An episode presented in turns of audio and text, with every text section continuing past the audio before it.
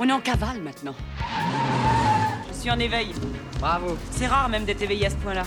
On boira des margaritas au bord de la mer, mamacita. On pourra changer de nom si on veut. Et vivre dans une hacienda. T'es une copine géniale. Toi aussi, t'es super chic. Thelma et Louise, le road trip sonore et féministe.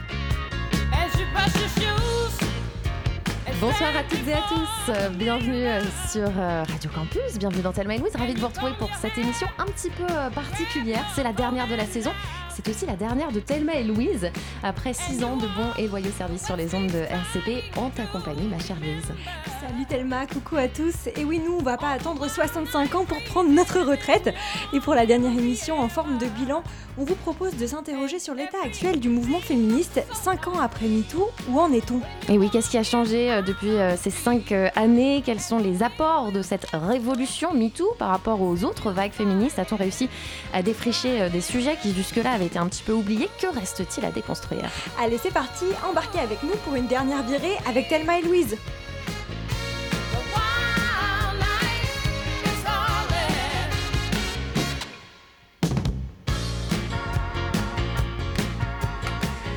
Et pour cette euh, dernière, on reçoit une invitée euh, de marque, Camille Froidevaux-Métry. Vous êtes philosophe, professeur de sciences politiques à l'Université de Reims et autrice d'essais féministes qui ont marqué euh, le débat d'idées de ces dernières années.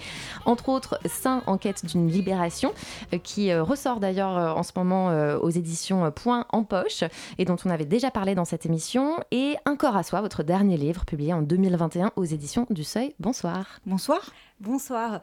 Euh, alors euh, Camille Froide-Vaumétry, vos essais se penchent sur la place du corps euh, dans notre existence et dans le combat féministe. On s'est demandé en préparant l'émission, est-ce que cette notion de corps, elle avait été un peu oubliée par les précédentes vagues féministes qui cherchaient plutôt à égaler les hommes au niveau des idées, au niveau de la pensée? Et voilà, est-ce qu'elles avaient essayé de s'extraire de ces problématiques liées au, au corps féminin qui seraient aliénants par nature? Je crois qu'aussi les, les, les pionnières des années 70, vous écoutez, elles, elles, elles feraient des bons sur leur, siège, leur siège. En fait, bon, le corps des femmes a toujours été au cœur des combats féministes. Hein, c'est comme un fil rouge qui traverse toute l'histoire du féminisme depuis les origines, même lors de la première vague, hein, de la fin du 19e, début 20e, qui était euh, celle des combats pour les droits civils et politiques. Euh, les suffragistes euh, se battaient au nom de leur capacité maternelle, et c'est donc bien leur corps qui servait en quelque sorte d'argument pour réclamer le droit de vote.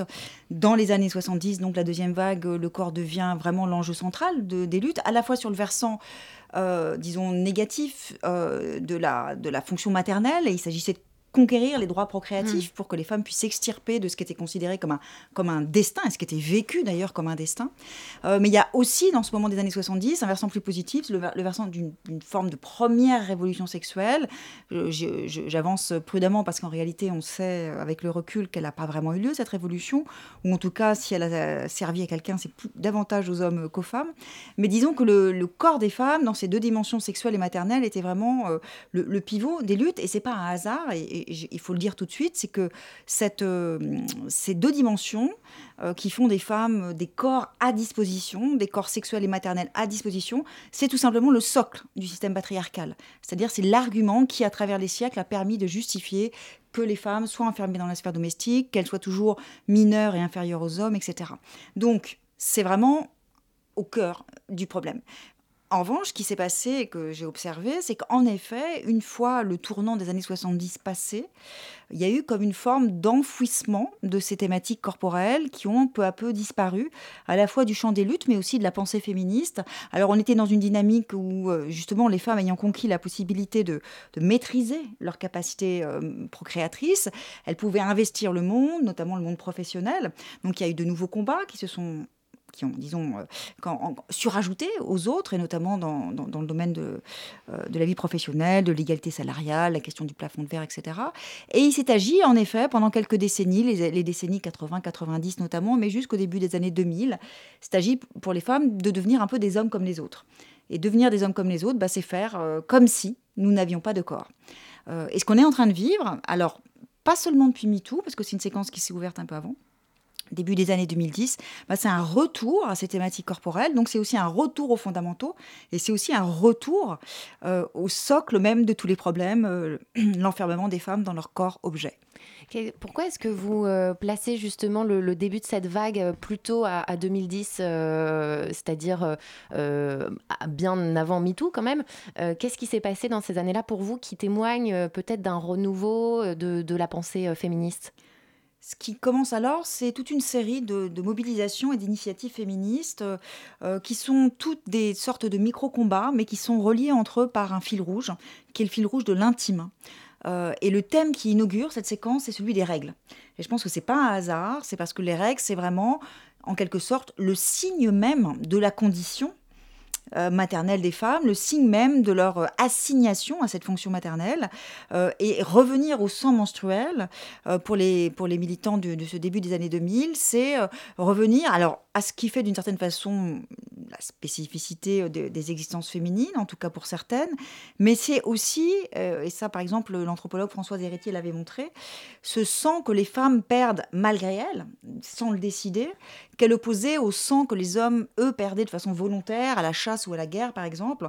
Et ce différentiel hein, du, sang, euh, euh, du sang subi et, du sang maîtrisé, euh, c'est ce qui fondait, selon elle, eh bien, ce qu'elle appelle la valence différentielle des sexes, c'est-à-dire cette hiérarchisation sexuée entre un domaine privé, domestique, féminin, inférieur, et puis un domaine public, social, masculin et supérieur.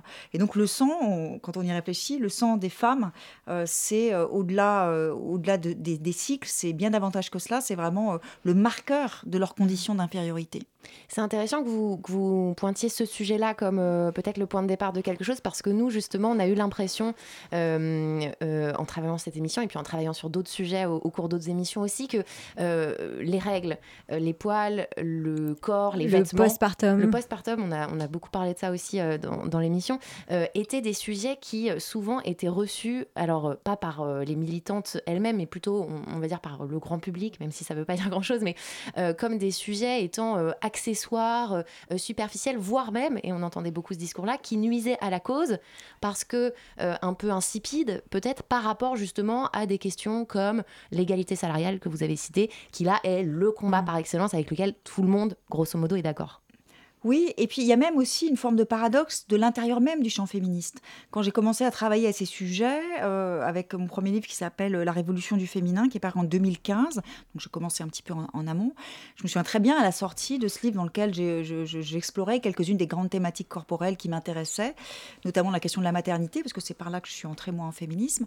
Euh, j'ai eu des débats un peu houleux avec euh, des, collègues féministes qui me reprochaient, plus ou moins implicitement, de, de réenfermer les femmes dans leur nature. Mmh, mmh. Euh, et ça, c'est quelque chose, euh, en France, c'est un peu un, point aveugle qui explique, entre autres choses, par exemple, pourquoi l'écoféminisme a si peu pris dans notre contexte, contrairement, par exemple, à, la Grande-Bretagne ou au Canada ou aux États-Unis, euh, parce que tout ce qui pouvait faire signe vers l'ancienne et, ancestrale condition mmh, domestique des femmes, et donc, voilà, le corps maternel, voilà, la maternité, les règles, et toutes ces thématiques-là, c'était immédiatement suspecté. Euh, voilà, de, tirer les femmes. essentialiste. C'est ça, exactement, c'est-à-dire de, vouloir enfermer les femmes dans une, dans une définition univoque. Euh, il y aurait une essence féminine, une nature féminine. Bon, euh, c'était, il y avait quelque chose qu'il fallait un peu comment dire, à la fois à, nouveau déconstruire et, pour essayer de comprendre pourquoi finalement le corps, y compris dans ses expressions les plus quotidiennes, j'allais dire les plus, les plus triviales, le corps des femmes est bel et bien euh, à la fois le lieu par excellence de la domination masculine, mais, c'est le second mouvement, euh, un vecteur aussi d'émancipation. Et ce que vous expliquez très bien, on peut peut-être prendre un exemple assez concret euh, pour nos auditeurs et nos auditrices. Par exemple, c'est le fait d'avoir de l'endométriose euh, ou des règles. Forcément, dans la sphère sociale, donc au travail, ça va changer à un moment donné du mois notre façon tout simplement de se sentir ou d'être. Et ça, on ne peut pas l'ignorer. C'est un peu ce que vous expliquez, c'est que ces sphères-là, elles sont pas, on peut pas les compartimenter totalement en fait. On peut pas dire il y a le corps puis il y a la société. C'est des choses qui interagissent entre elles. Oui, alors euh, ma, démarche, elle, emprunte beaucoup euh, à un courant de la philosophie qui s'appelle la phénoménologie. Donc, je vais pas, voilà, c'est pas le moment de faire un cours de philo, certainement pas.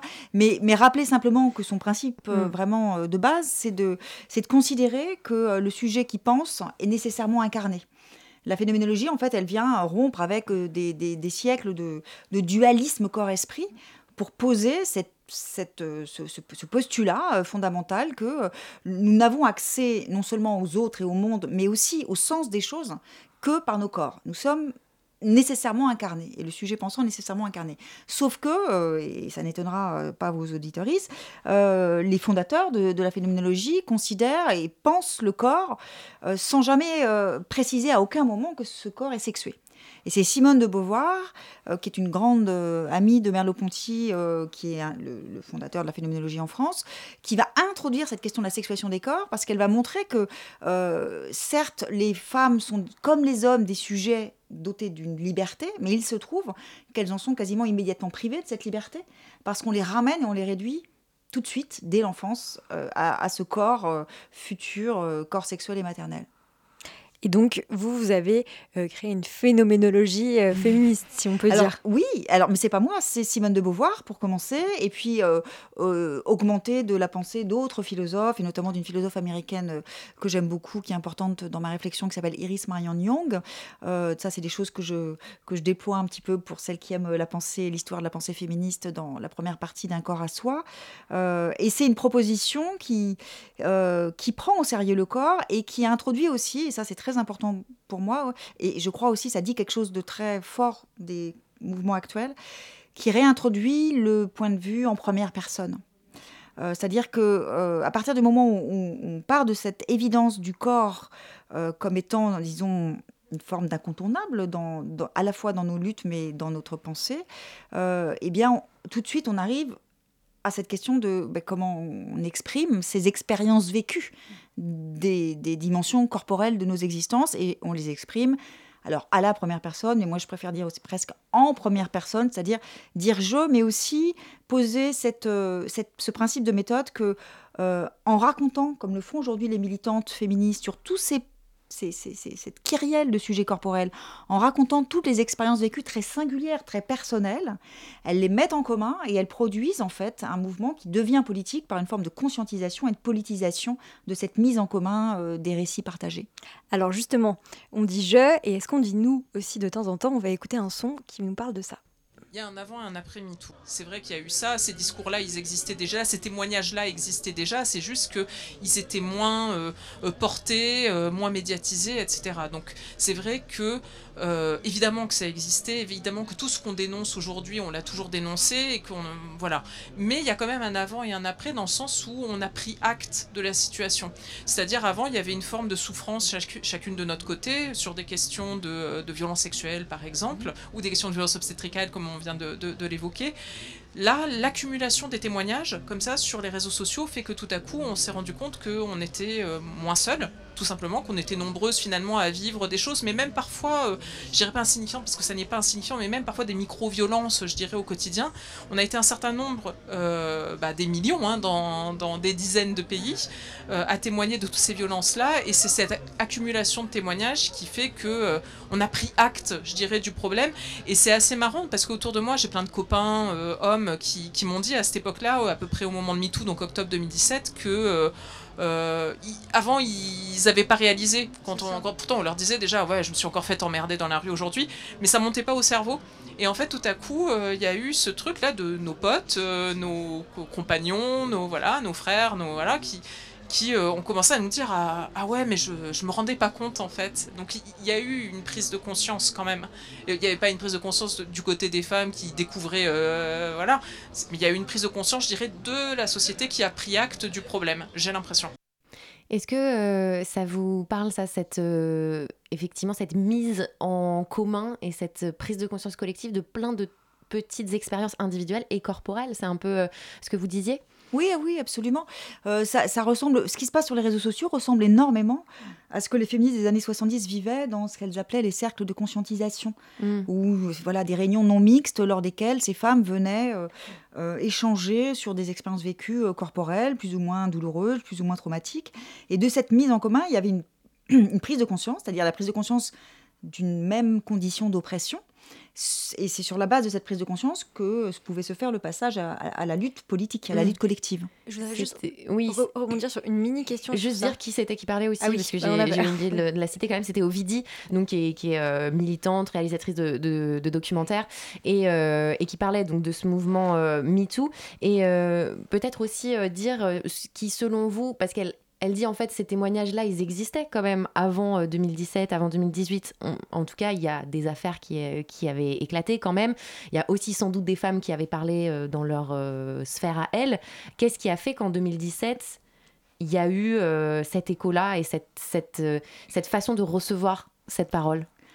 Euh, alors, je crois que c'est une dynamique euh, comme une sorte de- de grande boule de neige féministe qui s'est mise comme ça à, débarrouler. On parlait de la question des règles qui a ouvert la séquence au début des années 2010. Et en fait, si on suit l'apparition des différentes thématiques, on s'aperçoit que c'est assez, assez logique. Après, la question des règles, ce qui est venu assez vite, euh, c'est la question des organes génitaux. Puisqu'on a pas mal parlé d'utérus, d'endométriose, de voilà, tout, tout ce qui concernait le sang menstruel. Et puis il y a eu cette grande séquence sur le clitoris euh, que les Mm. féministes, les, les jeunes féministes de votre génération ont eu le sentiment peut-être un petit peu, comment dire, voilà, un petit peu illusoire de découvrir, parce que je dis ça, parce qu'il y a un texte fondamental des années 70 d'Anne Cutt qui s'appelle Le mythe de l'orgasme vaginal et qui déjà avait tout posé sur la table, à Ouais. savoir qu'il y avait un seul et unique organe du plaisir chez les femmes, c'était le clitoris, et qui expliquait pourquoi les hommes avaient intérêt à, à ne pas que cela se sache trop. Donc, mais, mais voilà, c'est pour ça que je parlais tout à l'heure de retour aux fondamentaux, parce qu'en fait, c'est des choses qui On a redécouvert des choses qui avaient déjà été découvertes. Absolument. Après, il y a eu des, des avancées, notamment scientifiques, et qui ont permis, par exemple, la modélisation en 3D du clitoris. Mm. Et donc ça, c'était pas rien. On se rend compte de son étendue. Voilà, et donc on a pu l'afficher. Toutes euh, les terminaisons nerveuses qui Voilà. sont montrées dans. Et euh, donc cette séquence sur les organes génitaux, euh, eh bien, elle a, elle, a, elle a ouvert la thématique de la sexualité et donc du plaisir. Et c'est seulement à partir de là que cette question des, des violences subies euh, a pu euh, exploser parce qu'en fait, dès lors qu'on a ouvert la petite porte de la vie sexuelle des femmes, ben, ce qui tout de suite est, devenu flagrant, euh, c'est quelque chose que toutes les femmes savaient très bien, mais c'est quelque chose que si on y réfléchit bien, euh, s'avère être un scandale inouï, à savoir qu'en dépit de décennies de conquête et d'avancée, en dépit notamment d'une féminisation massive de la sphère euh, sociale, eh ben, il y avait un domaine de la vie des femmes qui avait en quelque sorte échappé à la prise féministe, qui était le domaine de leur vie intime, de leur vie sexuelle. Et ça, c'est la grande révélation de MeToo, qui n'est rendue possible parce qu'il y a d'abord ce, retour à la génitalité qui va ensuite ouvrir la porte de la sexualité. Et est-ce que ce, retour vers l'intime, on s'est demandé en, préparant l'émission, euh, est-ce qu'il inclut aussi les questions sur l'amour? Parce que c'est vrai que depuis euh, cinq ans, on, on voit plein de, de- de publications, de podcasts, de livres euh, qui parlent de l'amour, des relations de couple, des relations intimes, euh, comment on tombe amoureuse, pourquoi, euh, qu'est-ce qui se rapports de construit, domination dans le couple. les rapports de domination, la figure du prince charmant. Est-ce que tout ça, c'est, c'est- ça a été inhérent au mouvement MeToo ou est-ce que c'était déjà là avant? Non, non, c'est une conséquence, je crois. Je, crois. je, je vous écoute en, en me disant que vous avez très certainement écouté euh, le podcast de Vicard Toyon, Le Ouais. cœur sur la table. Et puis, il y a, il y a- il y a d'autres, d'autres initiatives, bien sûr. Non, non, mais c'est tout à fait, tout ça se tient. Enfin, je veux dire, c'est vraiment d'une logique imparable. Euh, C'est-à-dire que la question de la sexualité et- des violences dans la sexualité, c'est immédiatement la question du couple. C'est la question de l'imp d'une forme d'injonction aussi à l'hétérosexualité, c'est la question euh, de la, de la, du caractère euh, euh, indé- soi-disant indépassable d'un script euh, hétéronormé pour ce qui est de la sexualité. Donc il y a quelque chose qui se, en fait, qui, qui, qui s'enclenche comme ça. Et puis si on déroule encore, et, et- et je vais le faire parce que c'est amusant de voir que finalement c'est c'est le fil de la vie des femmes en fait que les féministes ont entrepris de, de- de dérouler jusqu'au Mhm. bout. Ce qui est arrivé après la question des violences sexuelles, de la sexualité et de l'amour du couple, c'est la, maternité. Et donc postpartum, euh, premier trimestre, euh, réappropriation du processus, à la fois de la gestation, de l'accouchement, etc. Et puis après euh, cette phase de- autour de la maternité, là, tout plus récemment, c'est la question euh, du, vieillissement, Du de la ménopause, Mm. et la question aussi, toutes ces questions qui sont, enfin, c'est comme un fil, un fil rouge qui traverse tout ça, la question de, de l'apparence et de la façon dont de on- la représentation des femmes euh, Voilà. de plus de 50 ans. euh, voilà. ouais. Et donc on a commencé avec les règles, on, on termine, si je puis dire, en tout cas on arrive jusqu'à la ménopause et tout ça se tient de façon très très très très forte. Et c'est pour ça que je suis, enfin bon voilà, je suis assez optimiste parce que je trouve qu'il y a une forme d'exploration très systématique et très intense de tous ces sujets corporels et qui forme quelque chose qui est assez, oui, je trouve assez puissant. On parle beaucoup euh, des expériences euh, personnelles et corporelles. Est-ce que vous, votre réflexion euh, féministe et l'envie de se pencher précisément sur ces sujets-là, justement, vient aussi de votre rapport au corps? Est-ce que c'était un peu un point de départ, un déclencheur? Oui, je le dis rapidement tout à l'heure. Moi, je suis entrée en féminisme par la maternité, c'est-à-dire en, en, prenant conscience de façon un peu brutale que moi, ma nouvelle condition maternelle, en fait, était comme invisibilisée dans le monde du travail, parce qu'en fait, il se trouve que j'ai eu mon fils euh, exactement au même moment où j'ai eu mon premier poste à l'université. Et donc, euh, mais j'avais l'impression de vivre deux vies complètement scindées et, que euh, personne ne se souciait, euh, que ce soit d'un côté ou de l'autre, de la façon dont je pouvais essayer de vivre ces deux vies le, plus sereinement euh, possible. Et, et c'est à ce moment-là, donc on était au début des années 2000, et c'est là que j'ai découvert qu'il y avait vraiment une sorte de, de, grand oubli de la question du corps des femmes euh, à ce moment-là dans l'histoire du mmh. féminisme, donc au, début des années 2000. Et puis après, quand j'ai quand j'ai quand j'ai creusé et que j'ai découvert le, le féminisme phénoménologique et que j'ai vu là en fait quelque chose qui m'apparaissait comme euh, vraiment la proposition théorique je trouvais la plus adéquate euh, à, cette, à ce réinvestissement militant des thématiques corporelles.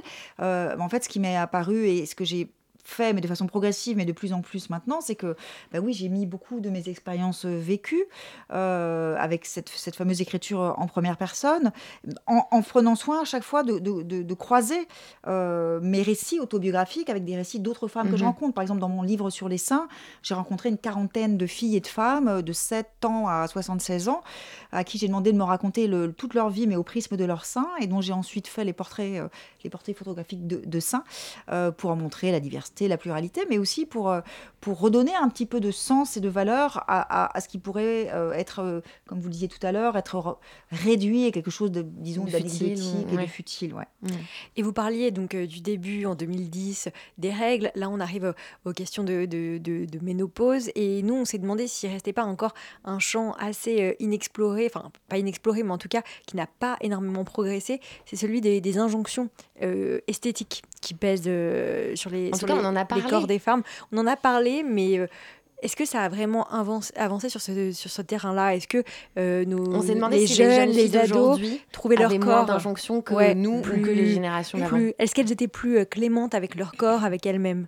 Bah, Alors, il, moi, je trouve qu'il y a une foultitude d'initiatives sur ces sujets, oui. euh, notamment sur les réseaux, le nombre de fils et des comptes dédiés euh, à ce que j'appelais. Oui, mais mmh. euh, ce que je, ce que j'aime bien regarder, c'est tous ces, ce que j'appelle les micro sujets corporels, c'est-à-dire effectivement vous évoquiez les poils, mmh. les vergitures, l'acné, mmh. évidemment le, la question du body positive, ça c'est un, un, sujet en soi, c'est-à-dire enfin voilà rien que le terme, il faudrait faire Bref, une, une, émission entière. Euh, en revanche, c'est votre réflexion est, est, est, très juste parce que moi, je pensais, notamment quand j'ai fait cette enquête sur les seins, que la nouvelle génération, notamment les filles qui sont ados aujourd'hui, euh, avaient, disons, la chance de vivre dans un contexte mmh. où elles pouvaient entrer dans leur corps sexuel de façon peut-être plus sereine, plus bienveillante, plus ouais, bienveillante, etc. Absolument pas. Il y a un des mécanismes du système patriarcal qui est un des plus, des plus efficaces, c'est euh, l'organisation d'une forme de, euh, enfin, l'entretien de la rivalité intraféminine. C'est-à-dire cette idée, d'abord, première, enfin, c'est un mixte en fait d'injonction néolibérale et d'injonction patriarcale. Sur le versant néolibéral, d'une forme d'injonction à la perfectibilité, c'est-à-dire nos corps peuvent toujours être mieux que ce qu'ils sont. Mm -hmm. Et ça, c'est une idée qu'on qu qu inocule hein, comme un véritable poison dans le sang des filles, mais et très, en consommant, très tôt. Et en consommant. Et en consommant, bien évidemment, et en ré réinventant sans cesse mm. de, de, nouveaux, voilà, de, nouveaux, de nouveaux impératifs esthétiques avec les produits qui vont avec. Et aussi dans le développement personnel, parce qu'on peut lier les choses, hein, le yoga, se prendre en photo sur Instagram, être super jolie à la plage, enfin ça aussi, ça n'a pas fait que du bien non plus. Euh... C'est sûr. Les réseaux ouais. sociaux, oui, il y a un peu ce double tranchant de... Mm. Mais c'est aussi un formidable endroit pour celles qui mm. recherchent de l'information, pour celles qui recherchent aussi de, de, partager un peu des expériences euh, douloureuses. Euh, en fait, ce que ça montre, je crois, c'est qu'on vit à un moment vraiment, je pense, charnière. C'est-à-dire, notre société, elle est à la fois encore très imprégnée de vestiges patriarcaux, avec tout ce que ça implique, notamment en termes de, de tentatives toujours renouvelées euh, de formatage et, d'enfermement du corps des femmes dans des modèles qu'on leur impose de l'extérieur, etc. Mais cette, cette grosse, euh, comment dire, permanence euh, voilà, de, des, des, injonctions patriarcales, elle, elle, elle va de pair avec un, un autre euh, mmh. mouvement tout aussi, enfin, que je trouve assez fort, qui est un mouvement d'émancipation, de libération par rapport mmh. à ces injonctions. Mais ça n'empêche pas qu'il me semble toujours aussi difficile, quand, pour les filles et les femmes qui le vivent, bah, de tenir une forme d'écartèlement. C'est-à-dire, moi je le vois bien, j'ai une fille qui, a, qui vient d'avoir 16 ans, c'est-à-dire que euh, elle était à la pointe de ce, du mouvement hashtag 14 septembre pour mmh. le, pour le crop Sur top, oui, les euh, tenues, la tenue ouais, voilà. républicaine. et, euh, et- et elle fait des choix de présentation d'elle-même euh, avec des même parfois je voilà j'essaye de, de- de rester souriante et de trouver voilà mais, mais mais- et, et- en même temps parfois je vois bien qu'elle est qu'elle est qu'elle subit douloureusement Mhm. certaines injonctions et, et voilà et je me désole moi-même en me disant mais comment je comment j'ai comment voilà j'ai même pas réussi à, à lui épargner ça mais en fait c'est tellement difficile d'échapper à ça Euh, et, la, et la seule solution c'est euh, la multiplication de- des initiatives de, de résistance et, aussi des discours féministes qui, qui mettent aussi de la valeur et du sens sur le souci de soi. Mm. Parce que moi, c'est une des questions aussi que j'ai beaucoup creusé au tout début de mon travail, la question de l'apparence, du souci esthétique, pour essayer de sortir de cette interprét- et- interprétation féministe un petit peu univoque, Mm. en mode, bah voilà, c'est en fait quand on, quand on soucie de, de On chaque matin, aliéné. Oui, c'est qu'on est, qu'on est, voilà, on est Mm. soumise aux dictats patriarcaux. Mm. Bah, en fait, non, Mm. on n'est pas toutes si, si, si, si dupes et si euh, incapables d'une propre euh, autoréflexion sur, ce que- sur l'image euh, qu'on a de soi. Donc, j'ai développé toute une, réflexion sur, sur le souci esthétique que je propose de réfléchir comme un, un projet de coïncidence à soi. Et quand on le pense comme ça, bah, ça ouvre quelque chose d'important, je trouve, d'un point de vue féministe, qui est de dire, quand on est féministe et cohérente avec euh, ses convictions, euh, ce qu'on vise, c'est une ouverture maximale du champ des possibles pour les femmes, pour tous les domaines corporels. Mm, mm. C'est-à-dire, bah, dans le domaine esthétique, ça peut être le choix d'une forme de totale neut- neutralisation euh, de- des, des signes externes de féminité, puis à l'autre bout de l'éventail, des, des filles et des femmes qui font des choix, au contraire, de, de très, très surféminisés. Et ce qu'il faut dire, et qui est hyper important, c'est que personne ne connaît l'histoire des femmes avec leur propre corps. C'est-à-dire qu'on a toute une histoire singulière, qui est souvent une histoire douloureuse. Dans mon livre, je le raconte pour ce qui me concerne. Je raconte euh, la jeune femme grosse que j'ai été, souffrant de boulimie, les, décennies que j'ai passées à essayer de rentrer dans, dans le moule, en, en y réussissant, et je mets des énormes euh, guillemets à cette idée de réussite, Mm. mais, mais, mais en fait, celle que je suis et dont on pourrait penser de bon, voilà, qu'est-ce qu'elle a celle-ci à parler des normes et des injonctions, euh, elle est plutôt dans les, dans, dans les cases, bah, en fait, euh, je, en fait j'ai un long parcours de souffrance et de détestation corporelle derrière moi, et c'est vraiment une thématique, pour répondre à la question que vous me posiez directement, oui, c'est sûr que cette, cette euh, expérience vécue que j'ai eue de cette détestation de Mm. moi euh, et de mon corps, euh, bah, c'est évi- évidemment pas pour rien dans mon travail. Oui, et peut-être justement ce que montre votre expérience et ce que montre euh, peut-être notre expérience à toutes, c'est que la, la, la chose importante, c'est pas forcément là où on en est aujourd'hui, c'est le chemin en fait. Enfin, c'est ce que vous Oui. avez, c'est ce que vous montrez aussi dans vos livres et, euh, et voilà quoi. On peut pas s'arrêter juste à une image figée. On fait une petite pause euh, musicale et on poursuit la, la conversation juste après.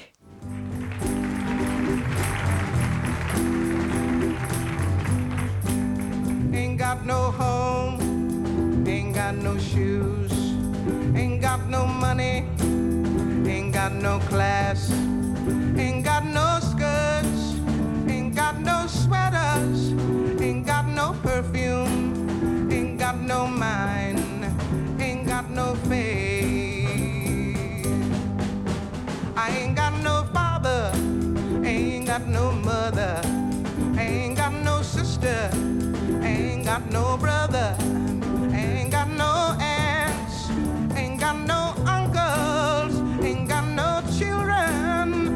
children, ain't got no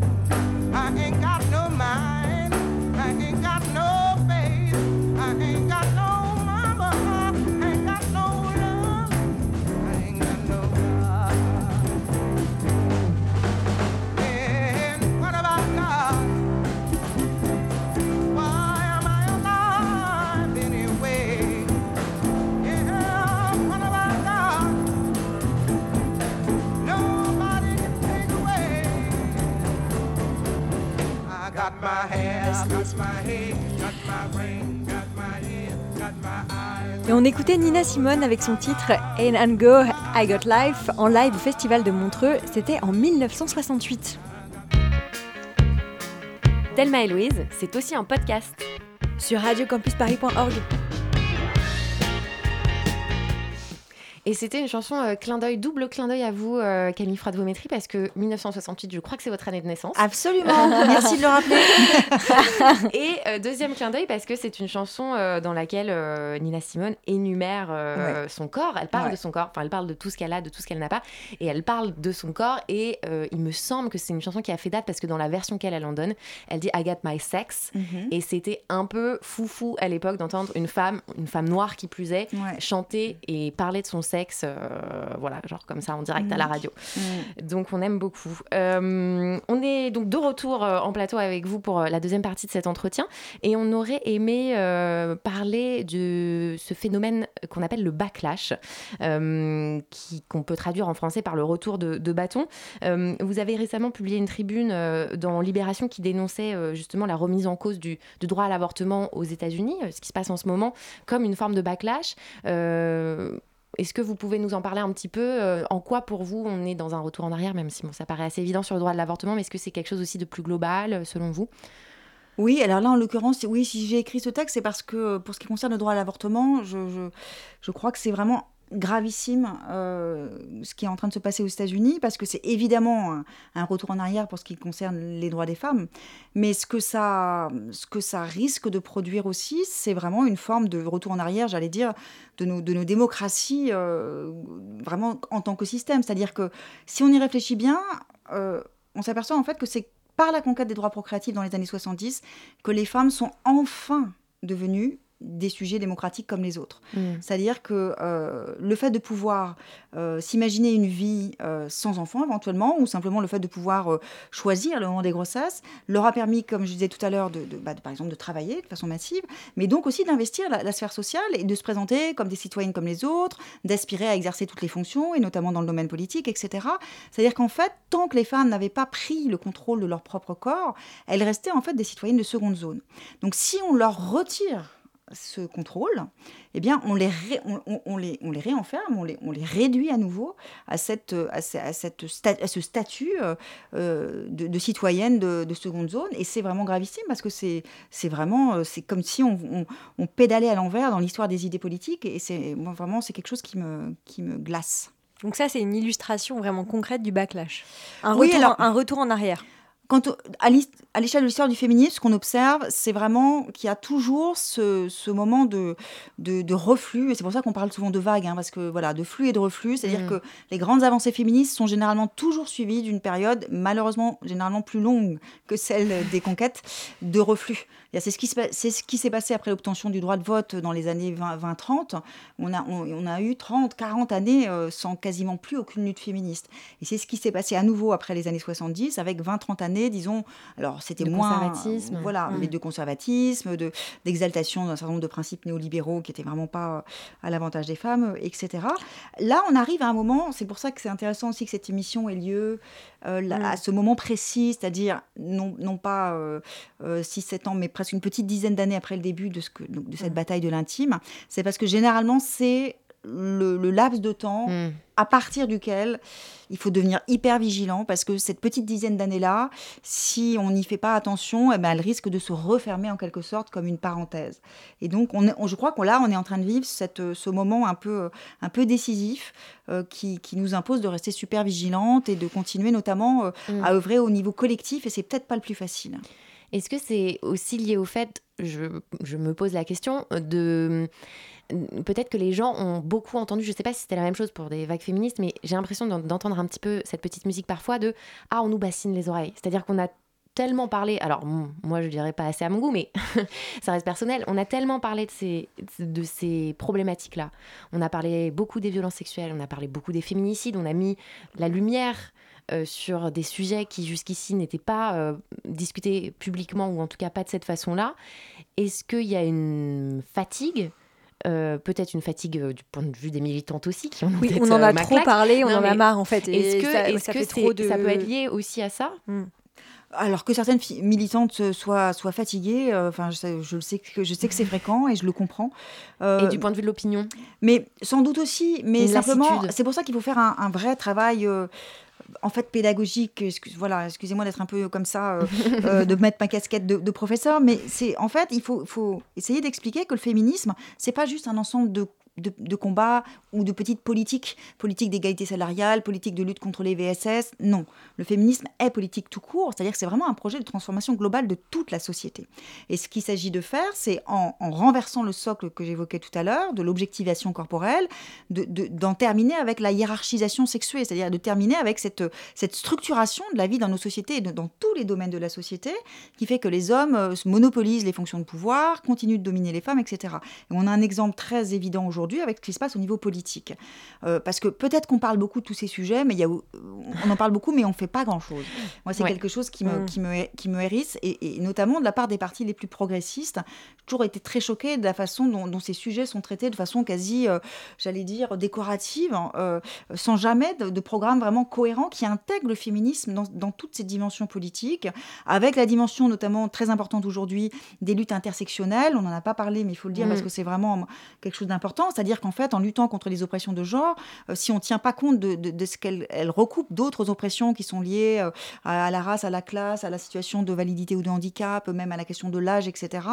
Euh, en fait, ce qu'on découvre quand on creuse le féminisme en tant que comme projet politique, eh c'est vraiment qu'il a une puissance de transformation de toute la société. Alors justement, pour, pour transformer cette société, il faut commencer à, la racine euh, et pendant l'enfance. Euh, et donc, vous, voulez parler d'un documentaire auquel vous collaborez euh, qui s'appelle Les Petits Mâles. Vous êtes conseillère scientifique pour ce documentaire. Et d'ailleurs, pour nos auditeurs, ceux, qui, nous écoutent et qui ont envie d'en savoir plus, vous pouvez vous rendre sur la, page Ulule et contribuer aussi à ce projet parce que c'est un projet qui demande voilà, de lever des fonds.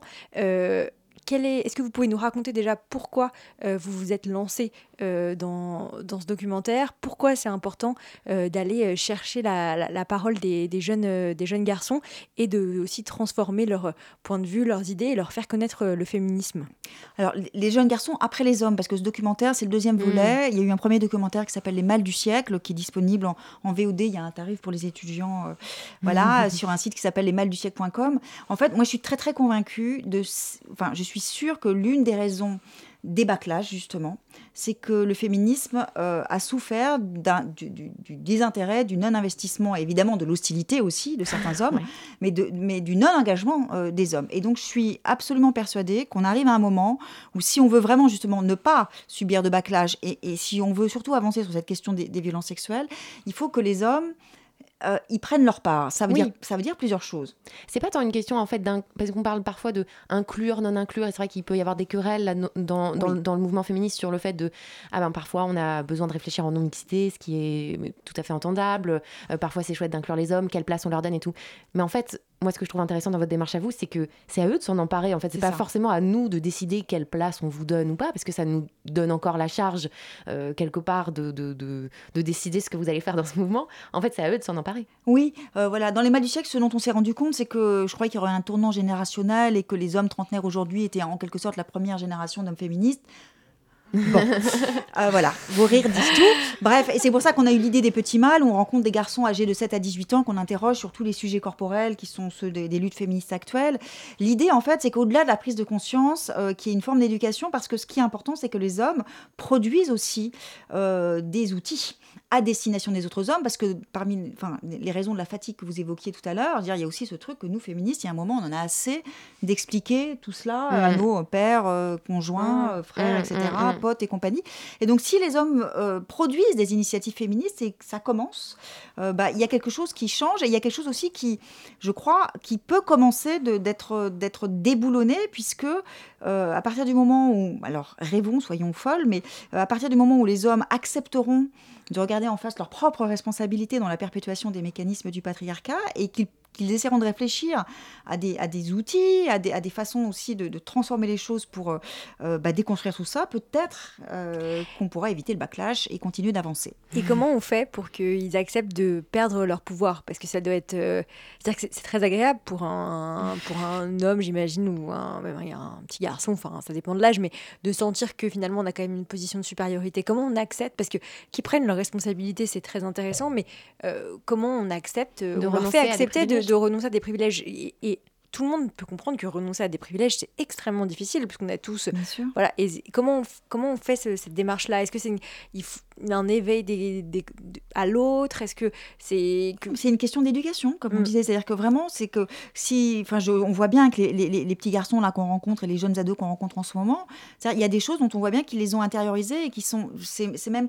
Mais c'est même pas un sujet, quoi. C'est-à-dire, euh, euh, par exemple, sur les questions des métiers, euh, dire, mais enfin, euh, bien sûr qu'une femme peut, peut être Mm. euh, présidente de la République, bien sûr qu'une femme peut exercer un métier. voilà. Enfin, c'est même pas, c'est même pas des sujets parce qu'ils ils grandissent dans une société où il commence à y avoir Mm. des modèles, etc.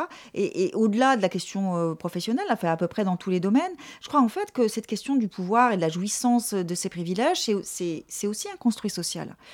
Et il y a aussi, c'est certes sans doute exaltant, mais il y a aussi euh, peut-être euh, des choses euh, très belles à aller chercher ailleurs que justement que dans un idéal qui serait fondé sur euh, cette fichue notion de puissance qui, qui est associée euh, euh, aux existences masculines. Et vous, vous, vous avez un fils? Oui, Oui. j'ai un petit laboratoire portatif, un fils et une fille. et, Très pratique. et du coup, avec votre fils, vous avez le sentiment de... Oui, enfin, il y a des choses. Enfin, y a- là aussi, c'est ambivalent. Par exemple, j'ai été très heureuse un jour, euh, très étonnée, très heureuse, où il a débarqué dans mon bureau pour me demander si j'avais pas un tampon pour une pote en galère. Donc là, je me suis dit, ah, il y a quand même un truc qui se passe. euh, bon.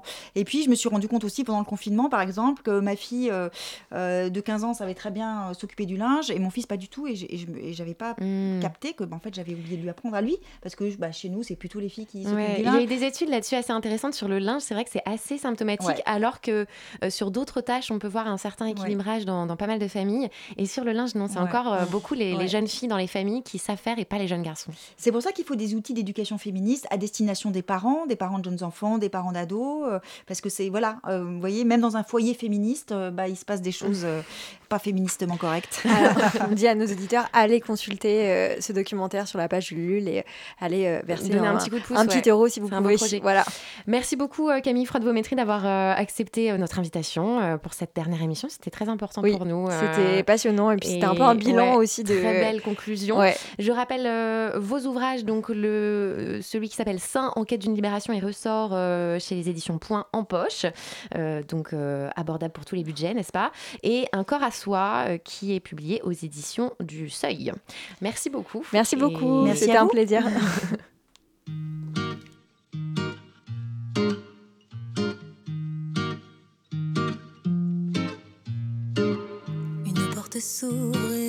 une autre se ferme.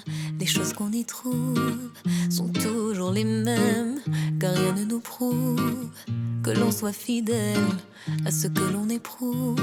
Voilà la vie qu'on mène, vois-tu ce que tu as fait d'elle? Elle qui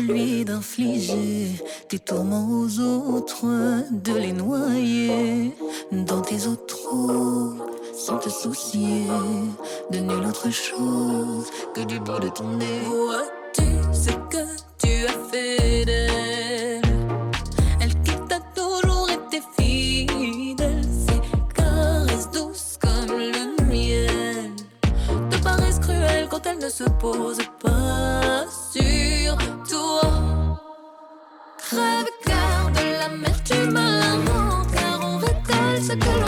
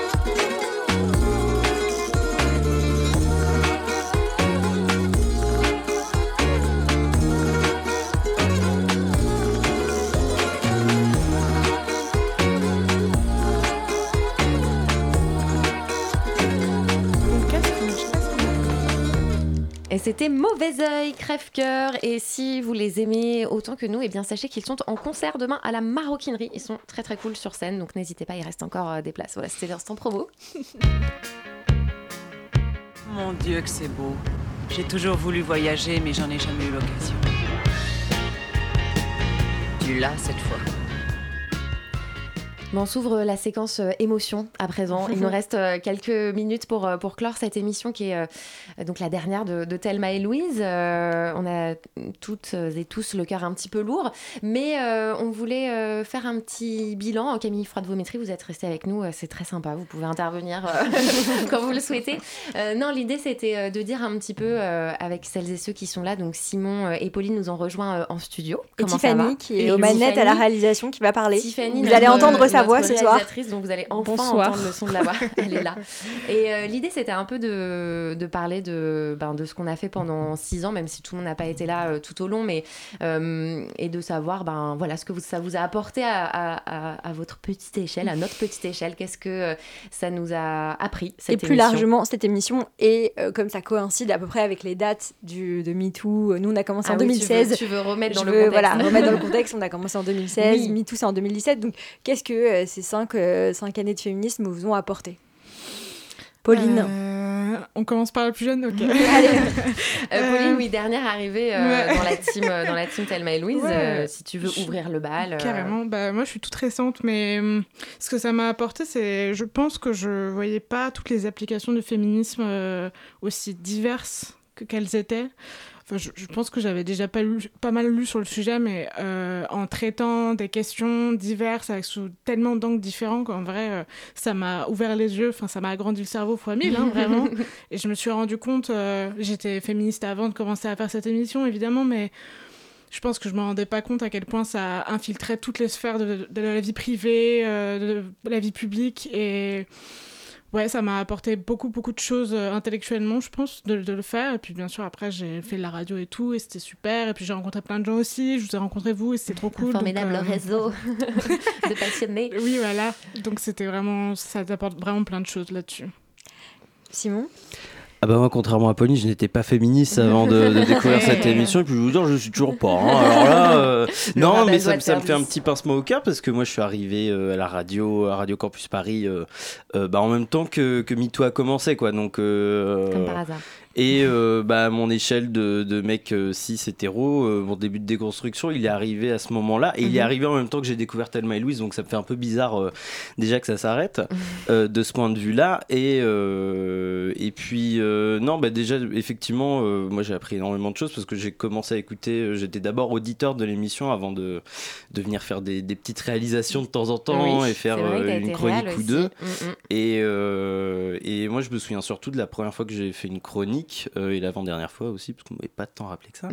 Enfin, vous avez apprécié. Et, euh, et euh, non, c'était passionnant comme exercice, parce que, mais comme faire de la radio en général, ça m'a permis d'apprendre à mettre des mots sur des, euh, euh, sur des problématiques. euh, que j'avais, mais euh, du coup, comme je suis pas non plus euh, ultra euh, déconstruit sur certains sujets, bah, faire une chronique, ça me permettait de, de développer une curiosité sur un point et du Mhm. coup d'aller chercher. je crois que c'était sur la culture du viol dans les films avec Harrison Ford. Oui. Et, et par-.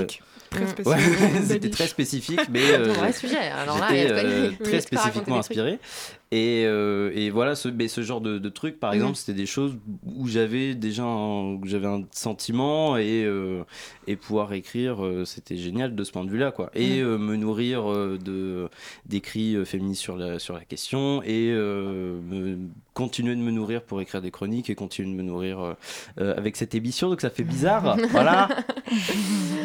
Bah écoute, euh, le flambeau sera repris, je n'en Ouais. doute pas. Oh, euh, pas à Radio moi, hein. Paris.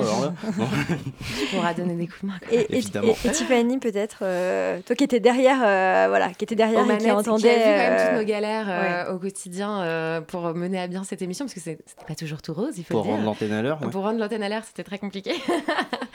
J'allais d'abord donner un point de vue sur le féminisme, hein, oui, plutôt que oui, sur la partie sur technique, féminisme. évidemment. mais- d'abord sur le féminisme, bien sûr. Non, en plus sur l'idée euh, bah, d'ouverture d'esprit et pas mal de rencontres intéressantes sur les invités, vu que des fois c'est des personnes qui moi personnellement je ne connaissais pas et du Mhm. coup ça m'a permis aussi de voir euh, certains points de vue et d'avoir bah, ouais, une, une grande ouverture d'esprit et de découvrir des, euh, des nouveaux axes parce que exactement comme disait Pauline, il y en a partout, sur tous les points de vue, à tout niveau et, euh, et euh, que surtout bah, chacun à son échelle, on peut nous aussi euh, faire une petite trace, un petit plus, euh, mettre en avant certaines choses. Mm. et- et, essayer de- d'aider le mouvement d'un point de vue général, quoi, même si euh, tout le monde n'a pas le- l'échelle de. Tout le monde n'a pas une grosse renommée ou autre, bah, on peut tous le faire à notre échelle. Quoi. Voilà. Bah merci, c'est beau. Ouais. On- Tu veux dire un petit mot, Louise, avant de. Parce que euh, je crois que Pauline, tu nous as préparé un, un petit truc On la peut-être la, la- la- après. la Ouais. chronique de Pauline et on conclura après, non? Allez, ok, Allez. on fait ça. Bon, On alors voilà, ça. la chronique de, de Pauline sur la sororité qui est quand même le, le fondement du féminisme. qui était, et hein. puis Ouais. qui était un petit peu un- une des bases de cette émission. On. Voilà, on aimait bien euh, aborder cette question-là. Ouais. Après, c'est une chronique un peu perso. Je pense que j'ai pas mis, j'ai pas mis de chiffres. J'ai pas voulu faire la chronique chiffrée de d'habitude. Non, mais Euh, t'as raison. Non, mais vas-y chiffres. avec du cœur. Stop les carcans. Mais donc du coup, je commencerai par euh, cette citation que je connais depuis que j'ai lue il y a un petit bout de temps et qui m'a beaucoup marqué de Benoît Groult, qui, je le rappelle, donc est une journaliste et une romancière qui est féministe. À mesure que le temps passe, je me demande si la sororité n'est pas le sentiment le plus authentique, le moins frelaté, le plus résistant aux événements. Et donc ces quatre dernières années, et même un peu plus que ça, je pense que je l'ai vraiment senti dans ma chair et dans ma vie de tous les jours, cette petite phrase. Alors euh, d'abord parce que je suis devenue euh, ce que j'ai voulu toujours devenir, une journaliste, à la faveur des femmes que j'ai croisées sur le chemin, et c'était uniquement des femmes, et elles m'ont portée et éclairée. Je pense aux filles avec qui j'ai fait du covoiturage toutes les semaines pour passer des concours aux quatre coins de la France, et avec qui on s'est fait réviser nos fiches toujours tout ensemble, et pendant un an, on était toutes là les unes pour les autres, à se remonter le moral, pendant les nombreux coups au moral qu'on peut avoir dans ces moments. Je pense qu'on sait de quoi on parle ici. Et puis la deuxième année de concours aussi, j'ai croisé la route de deux autres filles, euh, sans qui leur soutien, sans, leur soutien, l'année aurait été bien plus dure encore qu'elle ne l'a été. Et leur présence et la perspective qu'elles m'ont permis d'avoir sur cette période a été d'un grand réconfort. Et là, je pourrais faire des listes de toutes les filles que j'ai croisées sur ma route. Euh, l'année dernière, je suis aussi tombée sur cette équipe, sur Thelma et sur Louise, qui m'ont permis de faire plein plein de choses que j'aurais jamais eu le courage de faire si elles ne m'avaient pas laissé tranquillement de la place, sans émettre le moindre doute sur ma capacité avec toutes les erreurs que j'ai pu faire en me lançant. Alors bien sûr, j'ai aussi des amis très proches qui se trouvent être des hommes aussi, et ils sont à leur manière remarquables et d'excellents supporters au quotidien, même quand on est sûr qu'on est un peu bon à rien certains jours. Mais je trouve que la sororité a cela de plus que nos points de vue de femmes font écho les uns aux autres, et en cela c'est précieux. Je pense que même si cela va de mieux en mieux, je n'aurai jamais en discutant avec un homme de mon expérience personnelle cet écho entre mon expérience et la sienne. Et c'est cet écho qui crée un lien si particulier, si fort, presque instantané de solidarité et de confiance entre plusieurs femmes. Je n'aurai jamais l'écho donc que j'ai avec d'autres femmes lors de groupes de parole avec des hommes ni le sentiment profond d'être comprise, parce que ces échanges nous font nous sentir moins seuls entre fausses impostrices. Il n'y a qu'une femme qui sait que ce que c'est de se sentir euh, imposteurice, parfois tout le temps, partout, pour te proposer des opportunités aussi en te disant si quelqu'un pense que tu es légitime pour cette opportunité, c'est que tu l'es, point. Euh, pour moi, la solidarité entre femmes est capitale, elle est vitale. C'est ce qui fait que progressivement, on arrive à créer un monde plus égalitaire, même s'il reste encore beaucoup à faire. Alors voilà, tout ça est un peu fouillis, mais pour ma dernière chronique euh, dans cette émission avec cette équipe, je n'ai donc qu'une chose à vous le souhaiter rencontrer des personnes aussi bienveillantes et encourageantes que celles dans cette équipe et toutes les autres que j'ai pu croiser. Je vous souhaite aussi, auditoristes, d'être euh, bienveillante envers les autres femmes de votre vie et d'être aussi surtout bienveillante envers vous-même, car si les autres le méritent autant, pourquoi pas toi? Ouais. C'est merci. beau, merci. Trop belle conclusion. Ça va être dur de, Ouais. de rebondir derrière ça. tu nous avais pas prévenu que ce serait super émotionnel. non, mais bah, moi je trouve que ce qui était, enfin, ce qui est intéressant dans ce qui était dans ce que tu as dit euh, et qui était assez, voilà, très très subtil, c'est la question de l'écho en fait. Mm. C'est-à-dire que euh, effectivement, de femme à femme, euh, souvent on peut sentir un écho, une compréhension, et c'est ça, comme tu disais, la sororité. Et c'est ça aussi, je pense, qui fait avancer, enfin cheminer la réflexion intérieure. C'est-à-dire que si on n'a pas cet écho, bah, on se renvoie toujours la balle à soi-même, et donc Bien au sûr. bout d'un moment, bah, ça peut, ça, peut, ça peut bloquer. Et le fait de communiquer et, et avec les autres femmes euh, permet de, de, de, de faire euh, avancer Ouais. et, et, et cheminer euh, sa réflexion. Euh, et en même temps, il y a aussi une forme d'intériorité. Je pense, moi, c'est ça que j'ai appris dans Thelma et Louise, si je dois dire voilà, ce que j'avais appris, c'est qu'il y a un lien, toujours comme tu le disais, entre l'intériorité et ce qui est extérieur, parce que forcément, le cheminement, il se fait aussi à l'intérieur de soi-même. Chacune a son histoire, son vécu, voilà, ses parents, sa famille. Euh, et donc, on a- on n'est pas identique et on pourra jamais être identique. Et ça sert à rien de se figer dans une identité qui serait euh, voilà, la même pour toutes. Ça n'a pas de sens. Et en même temps, euh, c'est dans le dialogue qu'on peut avancer, quoi. Mm. Moi, ce qui me parle beaucoup dans ce que, dans ce que tu dis, c'est la question de la légitimité aussi et comment on peut acquérir euh, de la légitimité. Parce que je pense qu'effectivement, c'est un problème féminin. Alors, il y a sans Mm. doute beaucoup de choses qui ont été écrites là-dessus, mais euh, le, le- ce qu'on appelle le syndrome de l'imposteur, euh, il y a beaucoup de femmes qui l'ont. Euh, Il y a sans doute des hommes qui l'ont aussi, mais un peu moins. Je ne sais pas, Camille Froide-Vométrie, si vous avez quelque chose à dire là-dessus. mais- Oui, oui, c'est le sentiment de la honte euh, dont la, la- la philosophe américaine Sandra Lee Bartke a, a- a dit et a montré que c'était un sentiment euh, spécifiquement féminin et elle le définit comme euh, le sentiment de sa propre inadéquation. Mm. Euh, et ça, c'est vrai que c'est quelque chose que les femmes nourrissent euh, de façon très, très, très commune, mais Mm. c'est parce qu'aussi on, on les place dans cette position-là. Et, et j'ai beaucoup apprécié ce que vous disiez tout à la fin sur la bienveillance que l'on doit s'appliquer d'abord à soi-même. J'ai Mm. une, une très bonne amie féministe qui, qui me disait euh, peut-être que si on, si on s'adressait euh, à soi-même euh, le même regard Mm. bienveillant et aimant que celui qu'on pose sur nos amis, euh, notre vie serait tellement différente et tellement plus belle. Vraiment. Ouais, et c'est vrai que c'est chouette qu'on qu'on termine là-dessus parce que c'est ce qu'on se disait exactement avec, euh, avec Louise au début de cette émission. On se disait, euh, enfin en préparant l'émission, on se disait en fait, euh, on a évolué beaucoup sur notre vision du monde, sur notre conception de tout un tas de, de, de- de problématiques qui font partie de la société. Tu- on a beaucoup évolué sur notre regard, le regard qu'on pose sur les autres. Et peut-être le truc sur lequel on a le plus de chemin encore à parcourir après ces six années, c'est effectivement le regard qu'on pose sur nous-mêmes. Parce que. euh, euh, On se disait qu'on avait du mal à se voir en maillot de bain euh, l'été prochain, en fait. Et on se disait, c'est quand même incroyable. là, là. là. On se disait que c'était incroyable qu'après six ans de féminisme et six ans d'émission, on n'arrive pas à se, se projeter en maillot de bain pour l'été prochain. C'est quand même. Ou à se sentir légitime pour des nouveaux jobs. Voilà, aussi. et, et- et on se disait que c'était. Voilà, qu'il y a encore du chemin comme tu, à, Ouais. à faire. Voilà, mais donc c'est jamais terminé, et donc on espère qu'il y aura d'autres d'autres meufs qui reprendront le, le Ouais. flambeau sur cette antenne. Oui, tout à fait. Pauline a l'air euh, partante. Yes. Euh, merci à tous pour cette euh, très jolie conclusion d'émission. On est Mm. vraiment ravis de vous avoir eu. Merci Camille Froide-Vométrie encore une fois d'être venue. Merci à Simon, merci à Tiffany, merci à Pauline, merci à Delphine qu'on embrasse. Mm.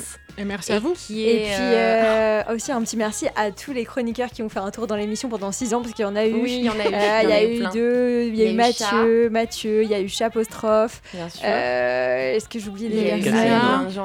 Il y a plein de gens. Kathleen, il y a eu Kathleen, euh, bien sûr. un Barbara. François au début, Barbara, Théo. euh, Théo, tout à fait. on Enfin en voilà, on a eu Lina, tu euh, l'as cité Qui ça? Lina. On Lina, a oublié Lina, Lina et Delia, Delia de Delia. l'année dernière, bien sûr. Euh, ouais, tout à fait. Enfin voilà, il on y a eu vous embrasse, du- on vous fait plein de ouais, bisous. il y a eu du euh, monde. Merci euh, à tous ceux qui ont rendu euh, cette euh, belle émission possible. Voilà. On vous fait- vous. Merci à vous. Et merci à Thelma quand même. Merci à Thelma et Louise. Merci, merci et euh, ciao. euh, À bientôt. Bon vent. Ouais.